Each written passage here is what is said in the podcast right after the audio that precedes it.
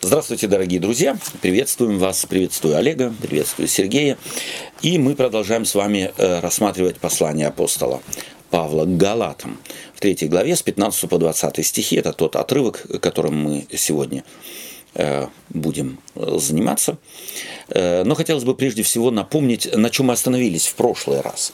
А в прошлый раз мы говорили о том, закончили, завершили нашу беседу тем, прежде всего, что если кто-то хочет, э, так утверждает апостол Павел, показывая, кто-то хочет законом э, оправдаться, тот не имеет права выбирать из закона, что он хочет. Это не какое-то меню духовное «хочу беру, не хочу беру». Если закон, то тогда весь закон. То бишь, он хочет сказать, не только обрезание, если, то тогда и все омовения, тогда все жертвы, тогда э, все ритуальные прибамбасы Ветхого Завета должны соблюдать и христиане. То есть он что делает?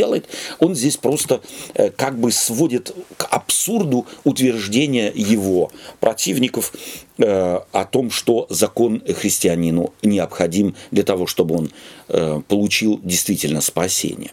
Плюс мы еще с вами сказали или показали, как апостол Павел, указывая на Христа как на один из железнейших аргументов, что Иисус Христос сделался, был как бы на кресте проклят всякий висящий на древе. Да? Иисус Христос умер на древе, как апостол Павел этим аргументом показывает несостоятельность той силы закона, которую э, приписывали закону э, во времена апостола Павла. Законники, то бишь закон не стал проклятием для Христа. Потому что если бы Христос был проклят, то он не мог бы никак спасать. А что он может спасать, галаты знали из собственной жизни через проявившиеся в их жизни дары Духа Святого. И таким образом он показал, что закон даже негативное совершить не имеет силы, не говоря уже позитивное. И вот мы продолжаем читать с вами это послание дальше. Давайте мы это сделаем. Олег, можно угу. тебя попросить с 15 по 20 стих э, прочитать из 3 главы? Братья, говорю по рассуждению человеческому, даже человеком утвержденного завещания никто не отменяет и не прибавляет к нему. Но Аврааму даны были обетования и семени его. Не сказано и потомкам, как бы о многих, но как бы об одном, и семени твоему, которое есть Христос. Я говорю то, что завета о Христе прежде Богом утвержденного, закон, явившийся спустя 430 лет, не отменяет так, чтобы обетование потеряло силу. Ибо если по закону наследства, то уже не по обетованию. Но Аврааму Бог даровал оное по обетованию. Для чего же закон? Он дан после по причине преступлений для времени пришествия семени, к которому относится обетование, и преподан через ангелов рукою посредника. Но посредник при одном не бывает, а Бог один. Супер. То есть, спасибо тебе. Давайте мы теперь э, приблизимся к каждому, каждой строчке, каждому э, некоторым словам, которые здесь очень важны. Потому что тексты апостола Павла невероятно насыщены. И их нельзя пробегать вот так вот как бы бегло и э, думать, что мы все поняли. Первое.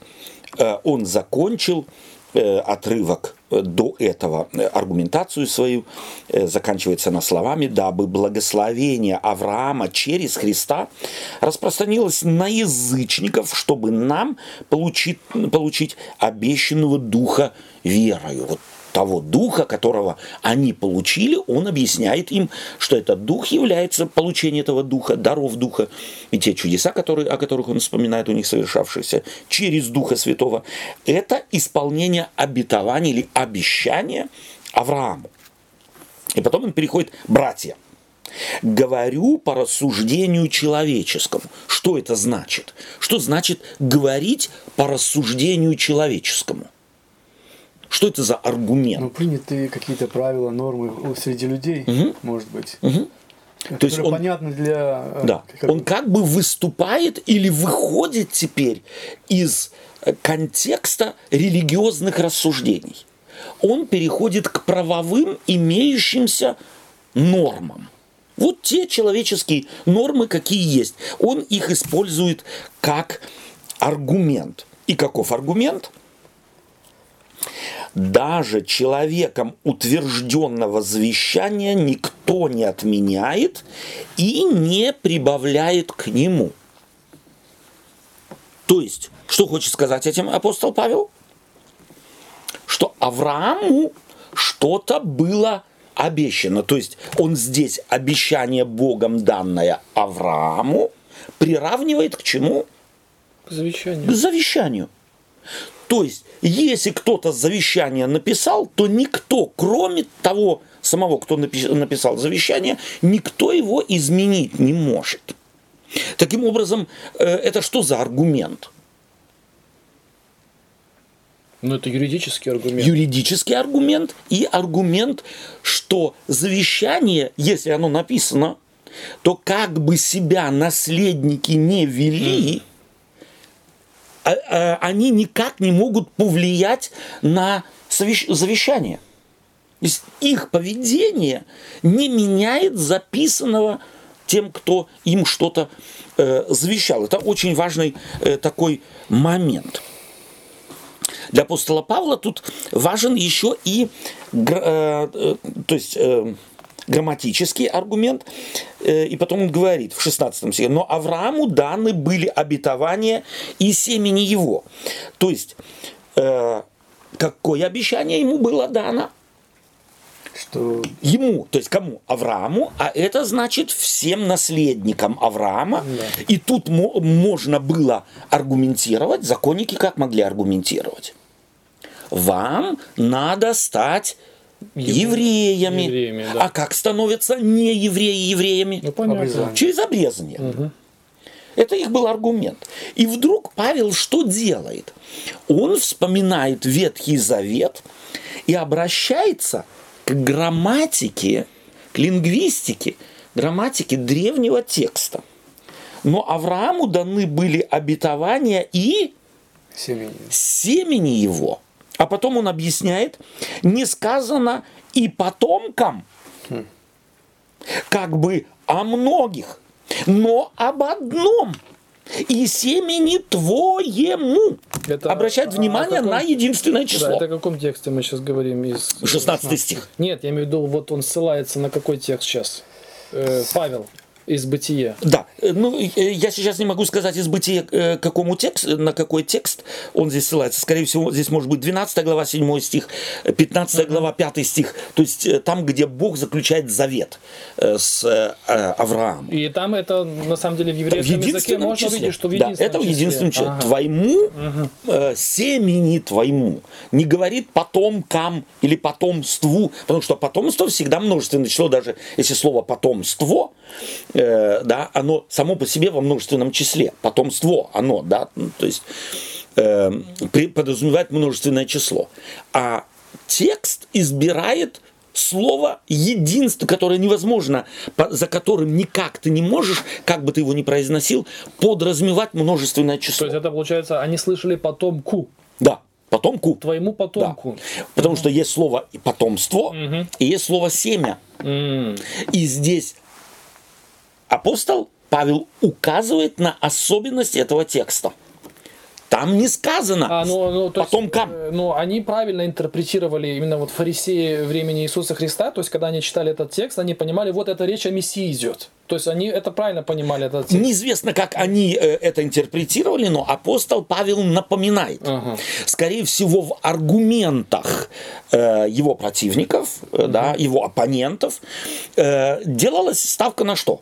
Аврааму обещано, а следовательно, вне Авраама, вне потомков Авраама не может быть спасения. Угу. Вы приняли Христа, все это правильно, но вы не потомки Авраама.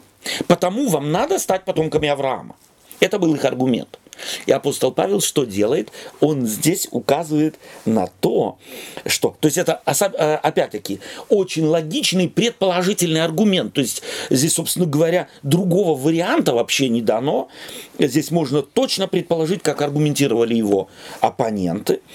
И он говорит, но не сказано потомкам, как бы о многих, но об одном, из семени твоему. И как интерпретирует он это? Которое есть Христос.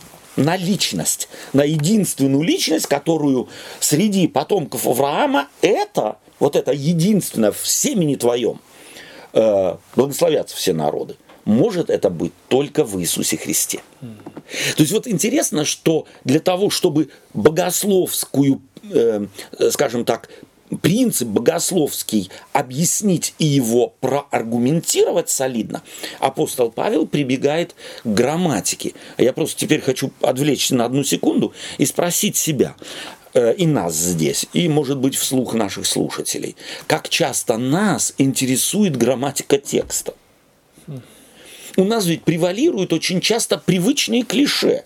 Так вот мы понимали, так, и в текст мы не смотрим. Нас не интересует очень часто вообще текст. Я как-то с одним братом э, так вот спорил, он мне хотел что-то доказать. Э, и я ему простой вопрос задал. Слушай, ты вообще в членах предложения, вот а, обыкновенно повествовательного предложения разбираешься, что такое подлежащее, сказуемое и так далее, чтобы спорить о каких-то текстуальных особенностях? Нет. Ну тогда о чем спор? Да? Вот с кем мы спорим иногда и чего доказываем, когда некоторые из нас правила уровня пятого класса, четвертого, пятого класса либо не знали, либо так забыли что даже грубые системы построения предложения, зависимости главных членов предложения от второстепенных, второстепенных от главных э, и так далее, вообще не имеют никак э, и нигде, э, так сказать, наготове, как инструмент работы с текстом. И вот это хороший пример того, что делает Павел. Он показывает, что имеет значение, иотая имеет значение, нюанс имеет значение, чтобы правильно положить богословский фундамент. Итак, э, потомка или потомками э, он видит теперь вследствие того, что в потомке благословятся в Иисусе Христе эм, благословятся все народы.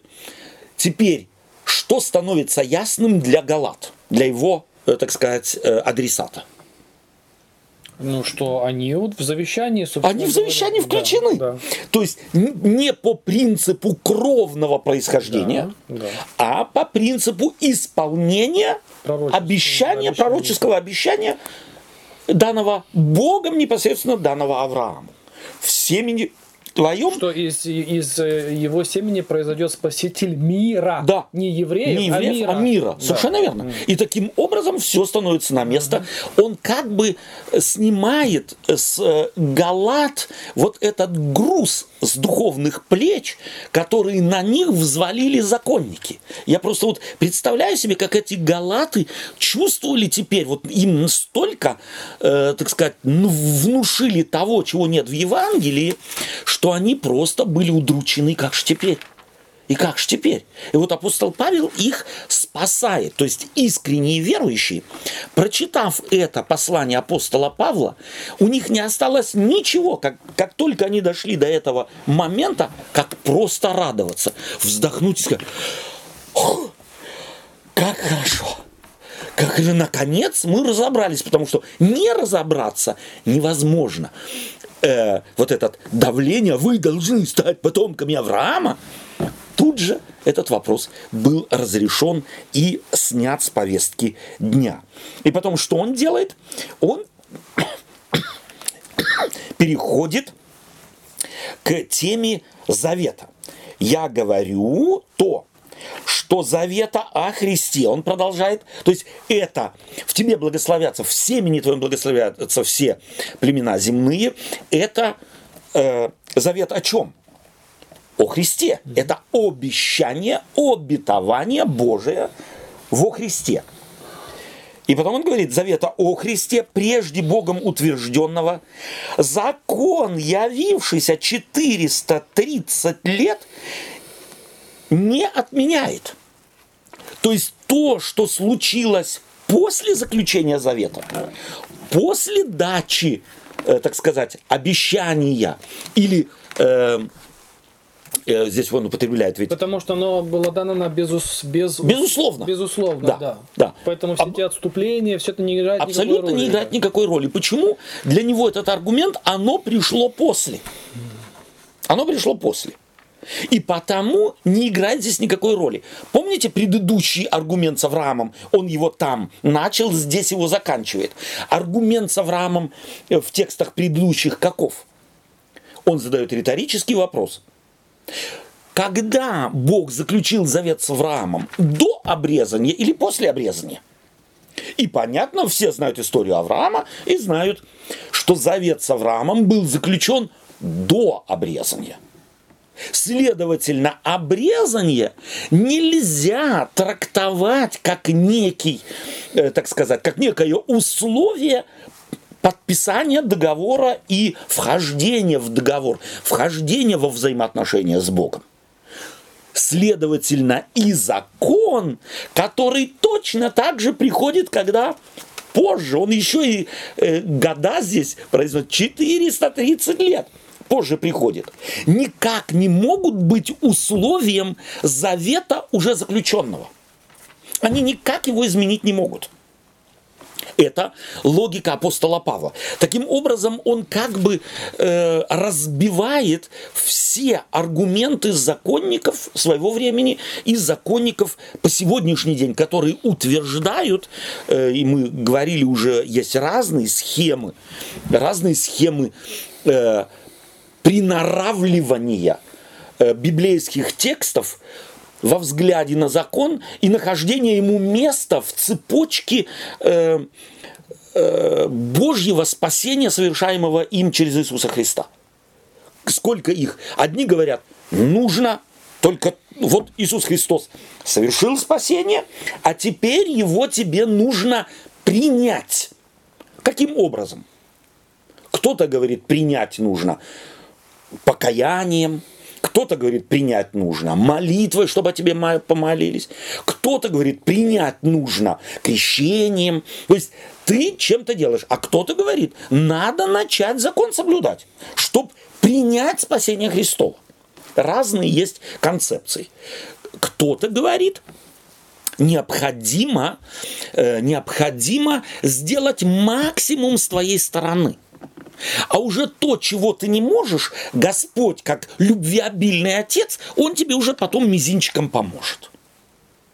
И вот интересно, что вот эта схема, ты должен сделать максимум, была главным аргументом средневековой католической церкви для, так сказать, э, того, чтобы понять э, правильно мой аргумент, необходимо сказать, что католическая церковь сегодня так не аргументирует больше, как аргументировала во время... Ну, то есть таким аргументом индульгенции легче продавать. Совершенно верно. Сто процентов, Олег, сто процентов. То есть вот Лютер был же ведь э, стопроцентным католиком, mm. да, э, получив юридическое образование в начале, он получал его как католик, а потом Помним мы эту историю, может быть, когда-то стоит ее напомнить в деталях, когда он как-то возвращается домой, э, и в, их застигает, его с другом застигает гроза, и рядом с ним ударяет молния, так что его отбросило в сторону, и он в страхе падает и молится святой Анне и клянется ей, спаси меня, я хочу быть монахом. Вот эти его, фра... эта его фраза «я хочу быть монахом» была логичной для католика – то есть католики имели такое представление, что ни один человек жизнь вечную получить не может, прежде нежели не пройдет через пургаториум. То есть чистилище как э, часть ада. То есть в ад попадают все грешники, которые навечно уничтожаются – а все праведники, вот условно праведники на земле, которым предназначено попасть в рай, они должны попасть в чистилище. Это как бы отделение такое вот в самом аду. Это страдание какого, на какое-то время. Пока ты очистишься, чтобы готовым войти в ад. Э, в рай, ну, прошу и чем, прощения. естественно, ты лучше старался на земле, тем меньше ты... Тем меньше ты будешь там. Ну, логично. Да, логично. И вот в католической церкви это было столетиями так люди думали, а уже где-то так в 14-15 столетии э, богословы, которые э, начинают, ведь университеты появляются, где-то уже на рубеже 8-9 столетия появляются университеты, в которых есть только три факультета, это богословие, юри... Э, юриспруденция и э, врачи, медицина. Три факультета. И вот богословский факультет был главным. А все остальные, э, так сказать, как юридический, так и медицинский факультет зависели от главного факультета. То есть главный богословский факультет, он определял и то, как обучают и чему обучают на факультете э, юридическом, и чему и как обучают на факультете медицинском. И вот эти факультеты привели к тому, что люди стали спрашивать, а на самом деле это так – и вот это жесткое представление о том, что э, человек, любой, каким бы ты праведником не был, нет праведного ни одного, должен попасть прежде в пургаториум, в чистилище, чтобы попасть в, э, в рай, э, это представление потихонечку смягчалось. И богословы до лютеровского поколения стали говорить о том, что есть путь, как можно пургаториум обойти – это нужно пойти в монахи. Вот стать монахом это значит новое рождение. Ты ну, вновь крестишься.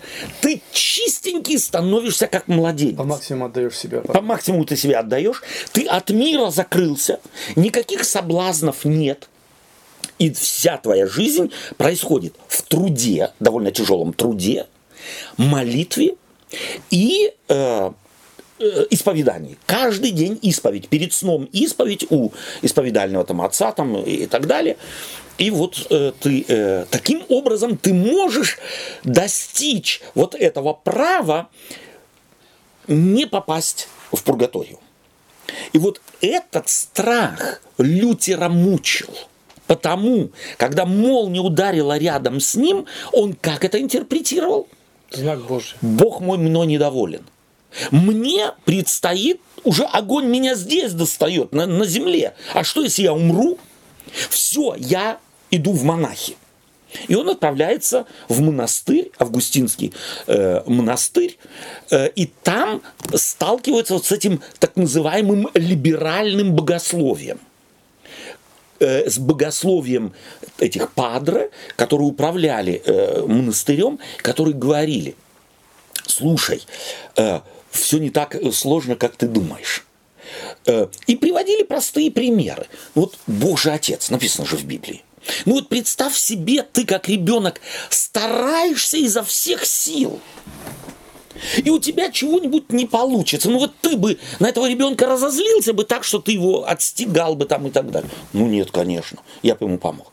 Вот Бог такой же. И вместе с тем от страха перед адом Лютер мучился почти до конца своей жизни. То есть вот это представление выхолостить из него было невозможно, хотя он понял, Римлянам 1 глава 17 стих, вер, э, праведный верою жив будет. И вот эти муки не покидали. Почему? Потому что католическая церковь пользовалась тем страхом, который живет в людях, и он настолько занимал мозги людей, Лютер сам рассказывает о себе, как он э, ну, исповедаль, к исповедальному стулу, так сказать, или к исповеднику шел.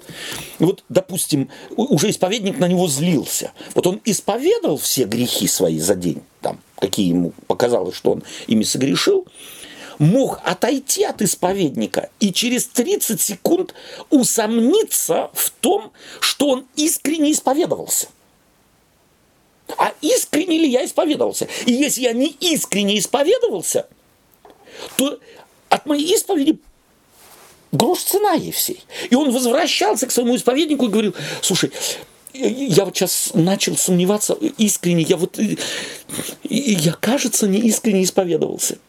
И люди так постоянно гоняли их по кругу. Так я не понял, хорошо, если ему открылось в римлянам, э, то есть это просто означает, что так как он был один, а один в поле не воин, оно не, не успело заполнить его. То есть оно где-то на уровне просто, ну как сказать, ума ему открылось, да. но не стало еще его сущностью. Практикой, да? совершенно верно. Практикой, И да. это показывает, что психологически, на религиозном, на психологической почве можно людьми управлять. Достаточно только какую-то идеологию постоянно им, их, им повторять и запустить совершенно определенный механизм.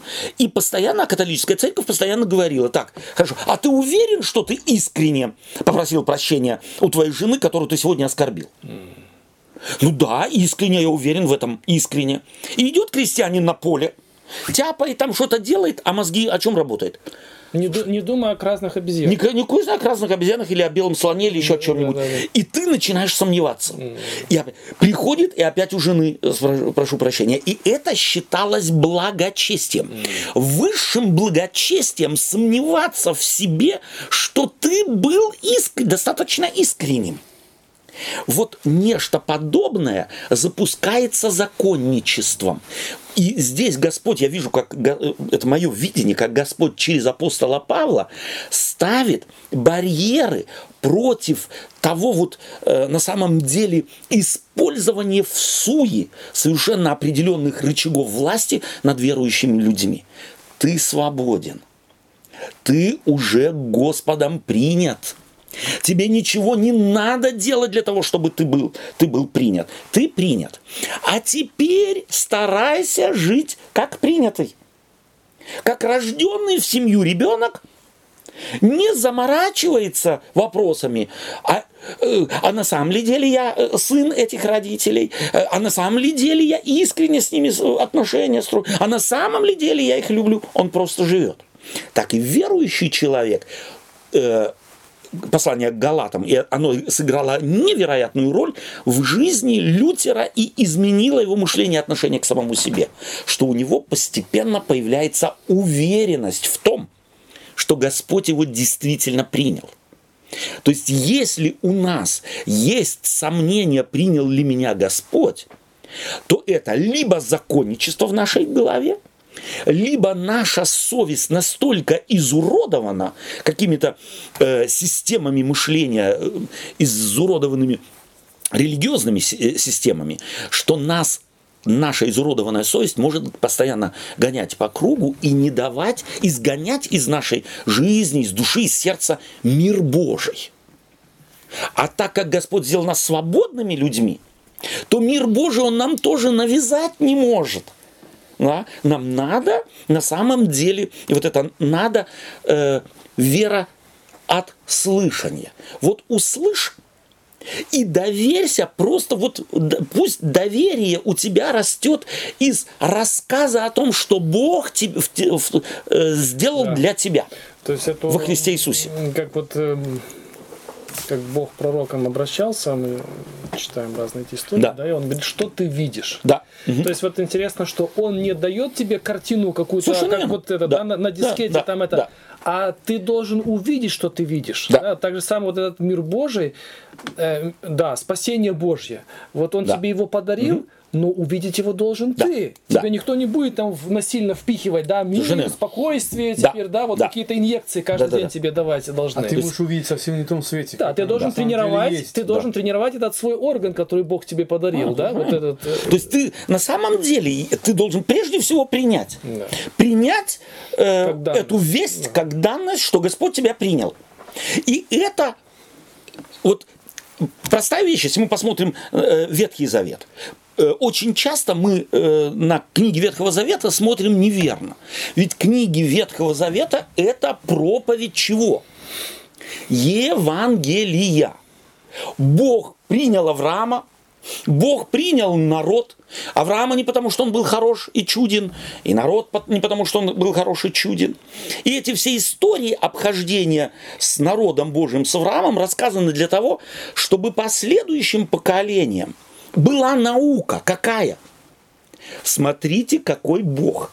Отбить ему настроение заниматься и быть в союзе с Авраамом, Авраам мог? Нет. А если бы Господь искал причину расторгнуть с ним э, свой союз, Авраам что, не дал э, таких причин?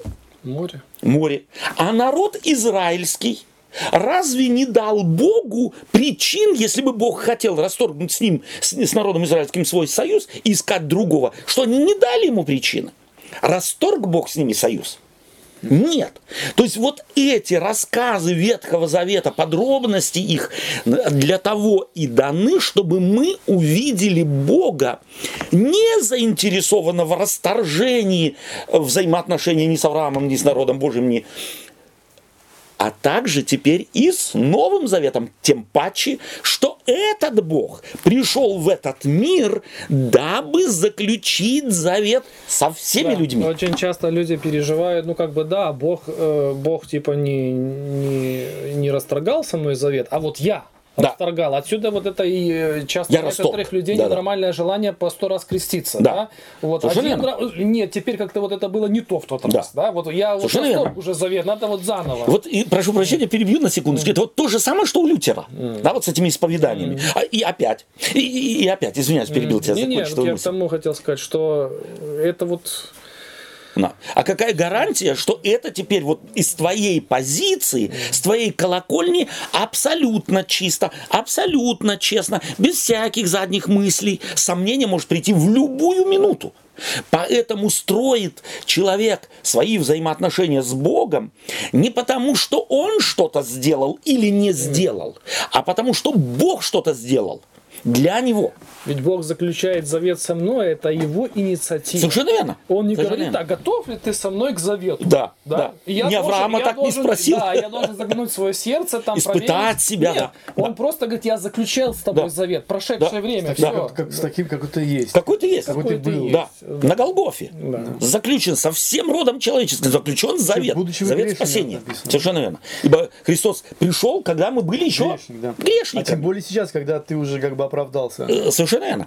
То есть, на самом деле, э, мы видим, что у апостола Павла как раз вот горит сердце, и он знает э, психологию человека, потому что он-то сам был, э, так сказать, законник. И вот это гнать церковь Божию, это какой механизм в нем срабатывал? Хотя он о себе говорит, я более моих сверстников, э, э, так сказать, преуспел вроде моем. Скорее всего, у него тоже этот червячок лютерский был. Мне надо еще больше сделать. Этого недостаточно, чего я достиг. Бог этим доволен Кому не будет. больше дано, с того больше спросится. Естественно, все естественно. говорили, ты Да. особенный у нас парень. Да, а потому и особенный давай ты при- превозмоги. Это можно уподобить э, бодибилдингу какому-нибудь, да? Вот ребята встретились и отжимаются, да? Э, кто-то 30, э, кто-то 40, кто-то 20. Отжались, а потом спросите, слушай, а может ты один раз больше мог бы? Ну, я 40 отжался, ну, наверное, бы э, один бы еще сделал. Да? И вот это э, сделал 41. А может быть, еще один смог бы, 42-й? Ты на самом деле все сделал. Вот это не библейское, а сатанинский механизм, который вводит человека в, на самом деле, религиозную шизофрению. Когда человек начинает сомневаться в благодати Божией, думая, что она зависит от максимальных его усилий. И он таким образом попадает в бесовскую кухню, образно говоря. Потому Павлу вот э, это очень важно. У меня вот один такой технический вопрос, Да. да? Вот э, апостол Павел пишет, что закон, который 400 лет тому назад пришел. Вот Бытие, э, какая глава? 26 глава, здесь пишет, ну я коротко один этот Да. стих только прочитаю. За то, что Авраам послушался гласа моего, соблюл, что мною заповедано было соблюдать, повеления мои, уставы мои, законы мои. Ну и так далее, в общем, да? Вот про какие здесь законы имеется в виду тогда, к- если до 400 лет еще это было? Э, прежде всего, Бог, э, законы и уставы. Вот когда мы, э, мы говорим законы и уставы, мы должны помнить, что Моисей ведь эту историю рассказывает. Да. Эту историю не записывают в момент, когда Бог с Авраамом говорит. А Моисей говорит, глядя назад. И глядя на жизнь Авраама, Бог чего-то ожидал от Авраама. Ну понятно, да. Чего он ожидал? Первое. Я тебя принял, я тебя зову. Иди в землю, в которую я поведу тебя. Да. Да? Эм, вот этого сына твоего, которого ты любишь, единственного, принеси в жертву. Да. Ожидал Господь э, чего-то? Ожидал. То есть на самом деле Авра- э, это, это оборот речи Моисея. Моисея, в частности, или который, автора, который да, писал закон, который пис- получал эту информацию о Совершенно верно, который пишет и рассказывает, пр- прежде ведь всего, книга «Бытие», извиняюсь, переведу, переведу на секунду, Есть. была словесной проповедью. Да, да. Уже позже она была записана. Это была проповедь Моисея своему народу, где находившемуся? В пустыне. Да. В пустыне. Вот там он им рассказывает. Э, И понятно, что этот термин они тогда в пустыне, еще до Синая, слышали совершенно другое, чем слышали евреи после Сина- Синая, и что слышим мы сегодня. Да. Да. То есть на самом деле мы должны дифференцированно спрашивать, кто, когда и кому и что сказал. Да, если мы, допустим, в этом случае говорим, что вот Авраам поступил по вере, когда пошел, оставил свой дом, там Да. родственников и так далее Да. и тому подобное, то э, то же самое описано через Моисея, она как уже Да. закон слышится. Э, Совершенно потому что верно. Моисей в таком, таком э, как сказать, Это таком его слог. стиле, да, в таком Это стиле слог, он и да. воспитывался, он и сам Совершенно учился. верно. Да. И это обобщ- э, обобщающие слова, характеризующие поведение Авраама во взаимоотношениях с Богом и опять после того, как Бог проявил инициативу и его призвал. Да. Ну. И Авраам здесь, э, э, любое слово Божье, можно сказать, закон для человека, если на то дело Да. пошло, любое слово. Да. И поэтому э, э, интерпретировать в том смысле, как Моисей писал, тоже невозможно это, да? И смотри, ведь само слово «тара» Да. э, это уже позже будет э, ассоциироваться исключительно с пятью книгами Моисея. Да, да. А на самом деле слово «тара» в исконном э, повседневном, обо- в повседневной оборот- э, оборотах речи означает то, чему учить должно. Да, то есть, ну вот, а чему было учить должно Авраама? Да. Если вот этого всего не было, то, что пришло, придет 430 лет позже, чему можно было учить? Чему он должен был обучиться? В вза- взаимоотношениях хождения с Богом. Он должен был учиться, Богу не нужно было. Это очень важный, э, важный момент, прежде всего, базовое значение слова «тара». Оно позже зафиксируется. И если кто-то говорит слово «тара», то в первую очередь имеется в виду пя- пятикнижие Моисея, а в расхожем смысле слова базовое значение означало то, чему учить должно. А когда А Павел- чему учить должно, если ты знаешь только пять правил? Этим пяти правилам. А если потом 300 появится, Ну да. то чему учить должно, то надо учить трёмстам. А Павел имеет в виду 400 лет спустя именно по Моисеев закон, да, пять книг вот этих вот. Ну, Совершенно верно. Скорее всего, Да, да? скорее, естественно. Естественно. То есть Тару. Моисеевы. э, Давайте вернемся опять-таки, э, опять к э, Аврааму, э, который, а я говорю, то 17 стих, что завета о Христе, прежде Богом утвержденного, закон, явившийся спустя 430 лет, не отменяет так, чтобы обетование потеряло силу. То есть это то, что мы э, с вами только что сказали. Аргумент Павла, Павла каков? Ничего не может отменить э, утверждение или запись того, кто завет или кто завещание, э, так сказать, э, э, написал.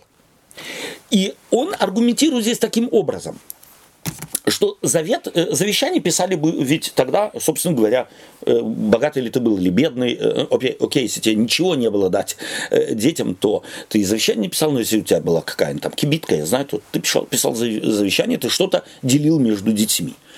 Э, И возможно было такое, что завещание вот так написано, да, папой там, допустим, э, когда-то, э, и вот он умер, а за это время между написанием завещания и его смертью, когда вступает в силу завещание, произошли изменения закона общественного, то есть там, где мы живем, в деревне, в городе и так далее.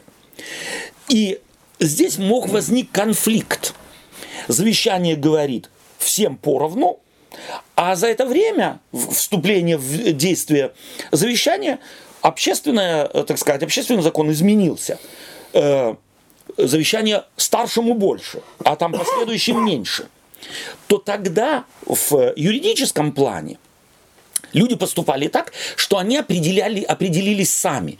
Определяли сами, что мы сделаем. Пойдем ли мы по нормам завещания нашего отца и распределим так, как он сказал, либо мы возьмем, так сказать, закон общественный, там, э, народа данного, данной деревни, данного города, и по нему будем распределять, э, так сказать, завещание. То есть потомки могли выбирать. А в духовном смысле слова, как теперь быть? Если завещание такое, а потом приходит закон, и вам кажется, что условия изменились. У людей возникал этот вопрос. И явно у апостола, э, у э, э, оппонентов апостола Павла этот аргумент был. Закон-то есть, да, завещание завещанием, но есть закон. Обрезываться то, другое, третье, пятое, десятое. Как с этим быть? И вот давайте посмотрим, что делает апостол Павел дальше, как он аргументирует. Э, это стих, э, давайте прочитаем еще раз, 17 «Я говорю то, что завета о Христе, прежде Богом утвержденного, закон, явившийся 400 лет, э, не, как? Спустя 400. Спустя 400 лет не отменяет». Он пока указывает на то, что не отменяет, чтобы обетование потеряло силу. То есть завет остается заветом. Здесь никто не может ничего сказать, ибо, говорит он, 18 стих, если по закону наследство, то уже не по обетованию. Но Аврааму Бог даровал онное по обетованию. То есть чувствуете, что здесь у апостола э, э, Павла он, собственно говоря, смотрит на аргументы, явно приводившиеся. Так, э, теперь чего нам делать? Обетование. Да, согласны мы с Павлом, согласны, да, да, согласны мы с ним, что э, обетование было заключено, или завет был заключен с Авраамом до обрезания. Но мы-то живем после Авраама. Закон-то изменился, нормы изменились, нам теперь нужно жить по этим нормам апостол прежде всего заявляет, что этот закон, пришедший прежде завета, не отменяет. То есть во Христе, в этом семени, детьми Авраама стали все. Все люди. Что-то я не понял. Подождите. Вы говорите, что у них такое было, да, что, допустим, когда отец сделал завещание детям, ну вот оно так, а потом да. там прошло там 20-30 лет, законодательное, да. законодательство изменилось, и ну, там да. уже есть вариации. Да. И тогда они могут выбирать. Да. То почему тогда здесь, э, как вы говорите, Павел не оставляет им вот этой э, лазейки, что усомниться, что может здесь тоже нам надо как-то вот смотреть, что Совершенно верно. Это... Да, но мы-то еще не дошли до конца. А, То есть мы, э, он угу. первое, что делает, он заявляет, да. что этот закон, я прежде всего говорю, закон прежде пришедший не отменяет обетование. А теперь читаем дальше, угу. что он делает. Э, он спрашивает в 19 стихе, для чего закон? Понимаешь? Угу. Есть закон не отменяет, а теперь надо выяснить, это что э, мое утверждение, его нужно обосновать. Угу. Он равин.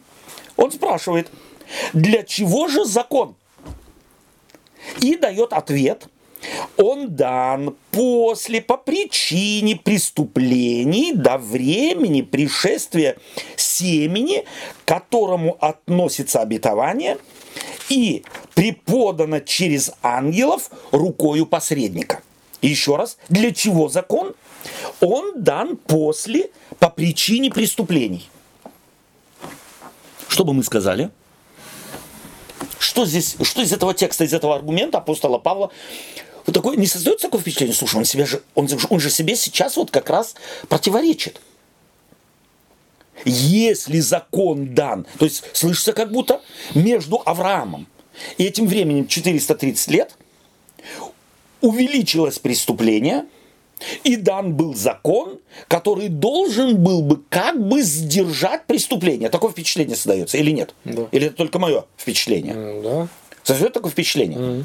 То есть закон дан по причине преступления. Но э, здесь интересно, очень важно, что э, э, закон по, по причине преступления в, евре, в греческом языке можно читать как по причине, А можно читать и по-другому, как э, этот, э, это слово, я себе его где-то записал, сейчас э, не могу сориентироваться. Э, э, можно, не, греческий не имеет э, сейчас значения, не обязательно произносить его, это слово. Можно начать как? Делать, э, э, выйти из данного, э, э из, из данной эм, слово, какое русское слово хорошее, выйти из данного модуса.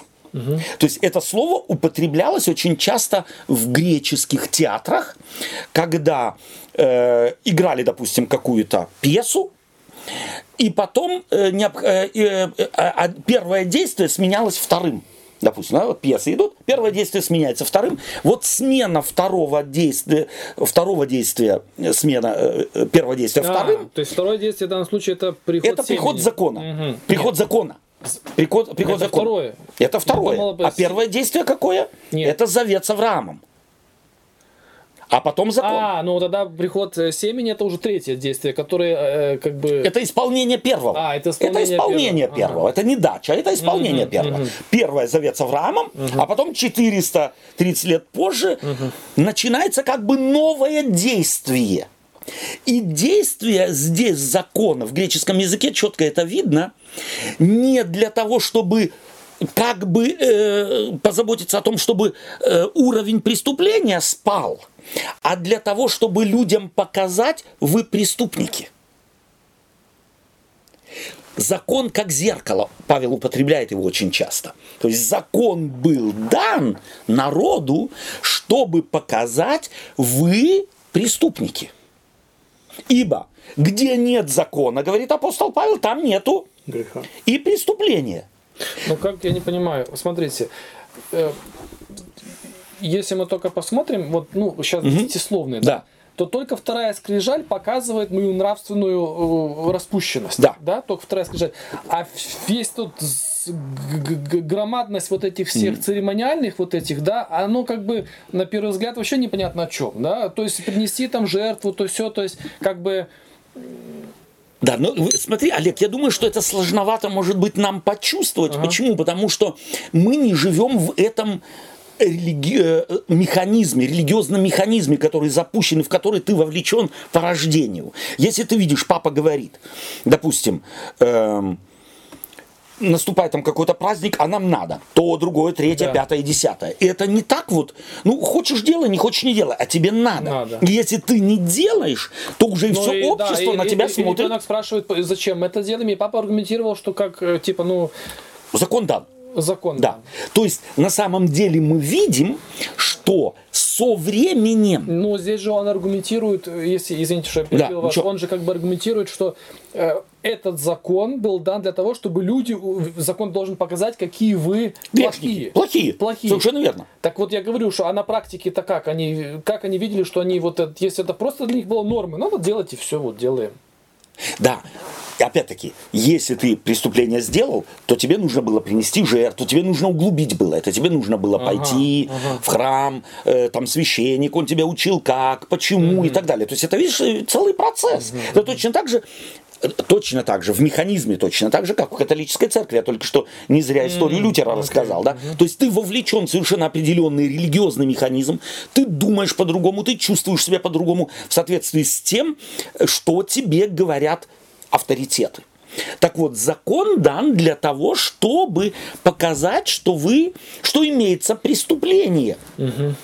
Это, на, это э, функция закона. Функция закона потому по Павлу не спасительная, то есть им нужно было показать, что прежде всего, э, чтобы у них появилось осознание, что это не есть норма. Это не есть Потому норма. что Совершенно многие верно. вещи были как у, у них, как у язычеств, да. язычников, вот нормально. Нормально. Да. Но тогда, когда mm-hmm. приходит закон, закон и говорит тебе, это не это нормально, не нормально. тогда появляется mm-hmm. новый взгляд новый самооценки. самооценки. И это важно. И он не самый хороший, этот взгляд. И он не самый хороший. Да. Совершенно mm-hmm. верно. Mm-hmm. То есть это функция закона. Еще закон как он начинает, э, э, э стих 19. Для чего же закон?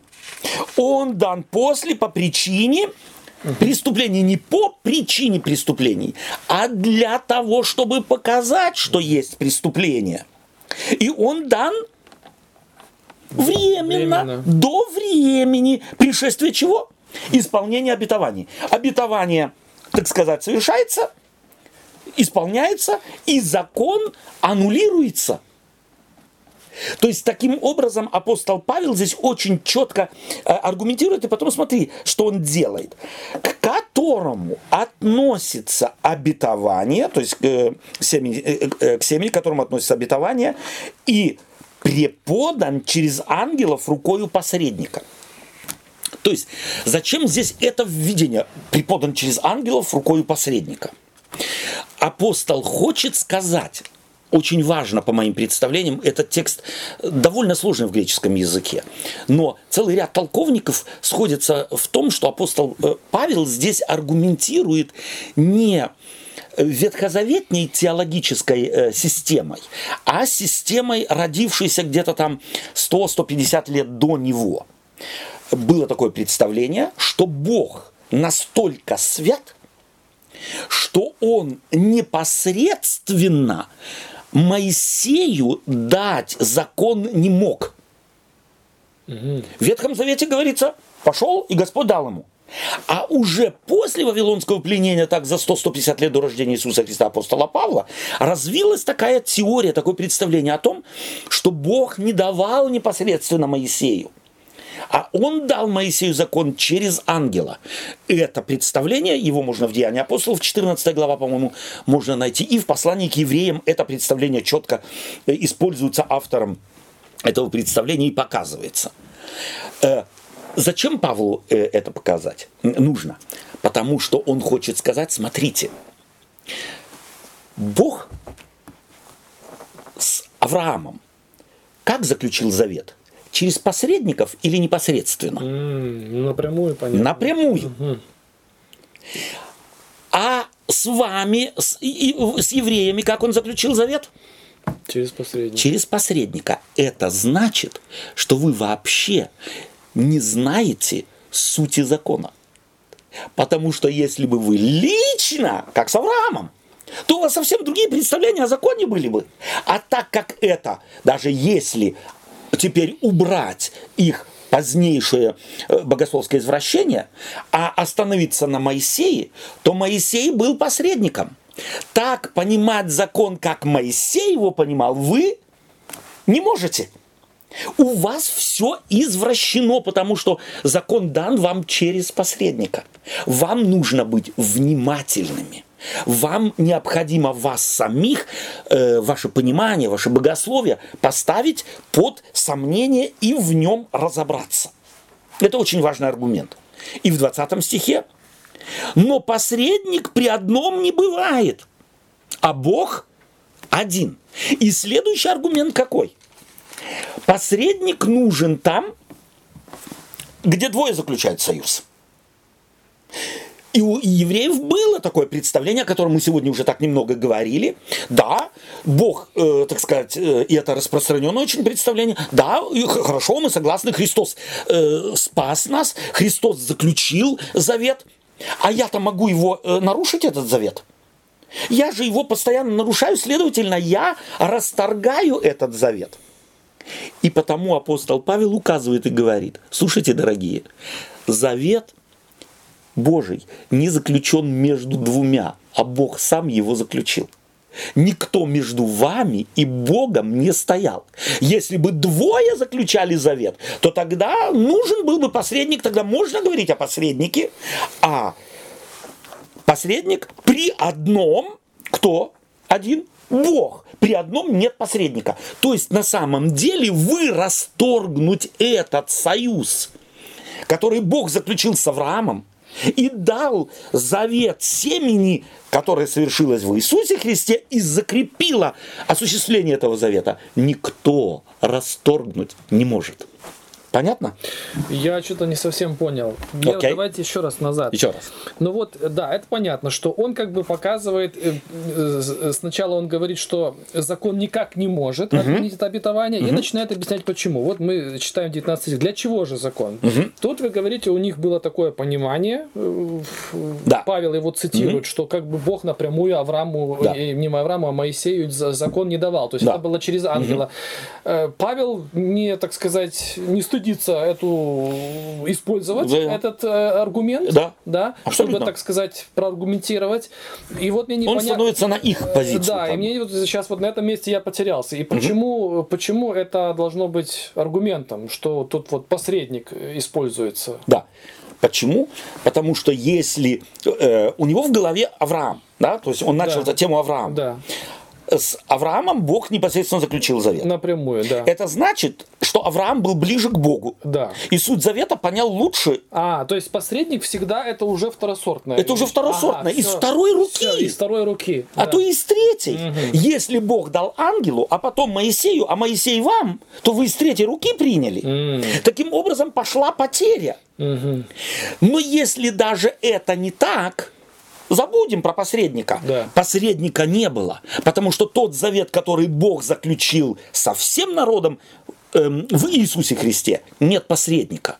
Этот завет Бог заключает односторонне и не спрашивает никого. Идем, подпишем, и должен быть свидетель, кто это, Это уже он говорит о завете через Иисуса, Через Иисуса Христа. Христа. Совершенно верно. Его разрушить никто не может. Почему? Потому что не То существует есть, если второй тогда, стороны. Если тогда Бог с Авраамом, а мы как бы через Авраама, то Да. здесь в лице Иисуса Христа лично с каждым он заключается. Абсолютно, Ага. абсолютно. И этот завет, это исключительно инициатива Божия. И этот завет он заключает никого не спрашивая. А потому никто и разрушить его завет не, может, как никто не может разрушить завещание, которое отец написал, как бы ты себя ни вел, от этого завещания не меняется.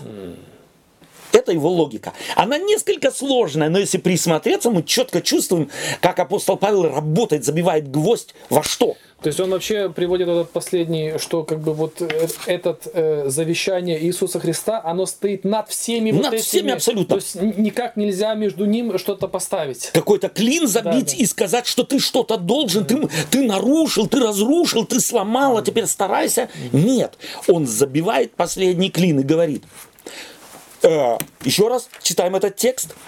Но посредник при одном не бывает, а Бог один. Точка. То есть заключивший завет с родом человеческим – это Бог. А следовательно, это не двустороннее заклю- заключение договора, где он может распасться, потому что одна сторона его, э, так сказать, не выполняет, спотыкается где-то и так далее. Это одностороннее заключение завета. Такой завет никто разрушить не может. Его невозможно нарушить. Его невозможно разрушить. Точно так же он добивает здесь, переносит это на Бога, как вначале начинает развивать мысль о том, что завет отцом написанный, никакое поведение детей не может разрушить. Как- Если только отец сам его не изменит. Это а Господь не э, изменен. В, в Иоанна там, да, вот он, Иисус Христос, когда с учениками был в Гефсианском саду, да, и говорит, что я пойду, приготовлю место. То есть мы Да. видим, что вообще их он не спрашивает, Абсолютно. какие там условия, Да. то все. Да. Он просто Да. сам Да. от Да. себя говорит, что это будет, Да. потому что я так хочу. Ну, совершенно верно. Да. И вы будете там, где вы я. Он не спрашивает, где- хотите, не хотите. Нету посредника, это имеется в виду, когда Бог Аврааму непосредственно давал. Дальше посредника здесь нету. Ни, ни Авраама нет посредника, Ни Моисея. ни в Иисусе Христе нет посредника. То есть, Да, но Иисус Христос это же э, обетование первое исполнение. говорит. совершенно верно. Да. Ну, А где здесь новый зают, со- союз, или новый обетование, или новый договор? ну, как Новый Завет. Во Христе Новый Завет. Да, обновленный завет. Завет, то был а завет только. Это э, религиозное мышление. Там был завет только с Авраамом и распространялся на всех, только на иудеев. Потому иудейские раввины, оппоненты апостола Павла, говорили, вам надо стать евреями. Чтобы этот завет Авраама на вас действовал. Да. Потому чтобы разрушить это представление, что он делает, он вводит, говорит, я говорю по-человечески, давайте посмотрим. Завещание кто пишет? Отец. Может кто-то из наследников завещание разрушить, Ну да. сломать? Никто не может. Потом переносит он это на Иисуса Христа и говорит, вы говорите, рукой посредника был дан э, закон, э, так сказать. Хорошо? Это значит, что у вас закон в вашей, ру- ваших руках Хорошо. из третьей руки. Следовательно, вам нужно быть более внимательными. А вообще, если мы посмотрим по факту, то вы неправильно аргументируете. Потому что завет, заключенный Богом и данным, он односторонний, а не двусторонний. Потому там не нужен был свидетель, и потому и разрушить этот односторонний завет никто не может, разве только тот сам, кто его заключил. Но Бог не меняет своих взглядов. Можно себе представить, чтобы Бог свои намерения изменил. Это представить невозможно. Следовательно, дорогие друзья Галаты, то, что вам лапшу на уши навешали, что вам нужно то, другое, третье, пятое, десятое, это никак не есть аргумент в смысле и закона, и в смысле Евангелия, потому что Бог с вами через Иисуса Христа заключил односторонний завет спасения. И вас в это спасение вовлек. Разрушить вы его не можете. Окей? Сложно, чуть-чуть сложно, как будто все эти ходы его, очень тонкие ходы, очень сложно, но если несколько раз повторить, приглядеться к тексту и понять, какие, почему он так аргументирует, как аргументирует, то очень понятно. И суть в чем, что мы берем с собой, извиняюсь, забегаю вперед, завет Христов никакой человек нарушить не может. То есть мы находимся в завете с Богом. Я единственно могу от этого завета отказаться. Мои поведенческие нормы и так далее, если я понял, что я Господом принял, они будут естественным следствием того, что я являюсь Детем Божьим. Не причиной моего спасения, а всегда следствием. Но об этом мы поговорим в следующий раз. Еще раз, что берем с собой? Ну, вот этот вот, э, то, что я нахожусь с заветом с Богом, он как бы снимает, э, как говорили, груз с плеч, Да. вот это на- нагружено законничеством. Мгм. Это дает, дает действительно, убирает страх, Да. дает покой, дает э, как бы, Уверенность, в Уверенность, Господе, да. не в себе, а в Да, Господе. естественно, Да. да. это очень важно. ну, естественно, продолжать жизнь, жизнь в соответствии Да. Тем нормам, тем, которые Господь, как говорится, хочет от нас видеть. Но в Спасибо. то же время не из этой вот этой вот ноши, которую мы... Без этих страхов. Да. Спасибо. Олег? То я продолжу мысль Сергея, что завет в одностороннем порядке. Да. То есть тут, ну, ни, ни какой стороны не подойдешь, Да. это просто вот, как, как говорится, Да. э, Бог так захотел, и это Бог никто не сможет э, изменить. Да. То есть это вот, это Евангелие Это для нас. Евангелие, да. Спасибо вам, друзья, Олег и Сергей, за общение. Спасибо вам, дорогие друзья. И мы прощаемся с вами до следующего раза. Давайте запомним э, суть и принцип э, здесь Павлом э, изложенный, что Бог заключил с родом человеческим через Иисуса Христа односторонний союз. А потому разрушить может его только Бог. Никто из людей или из тех, с кем он завет заключил, э, разрушить не может, потому что он был односторонним, а не двусторонним. Всего доброго вам и храни вас Господь.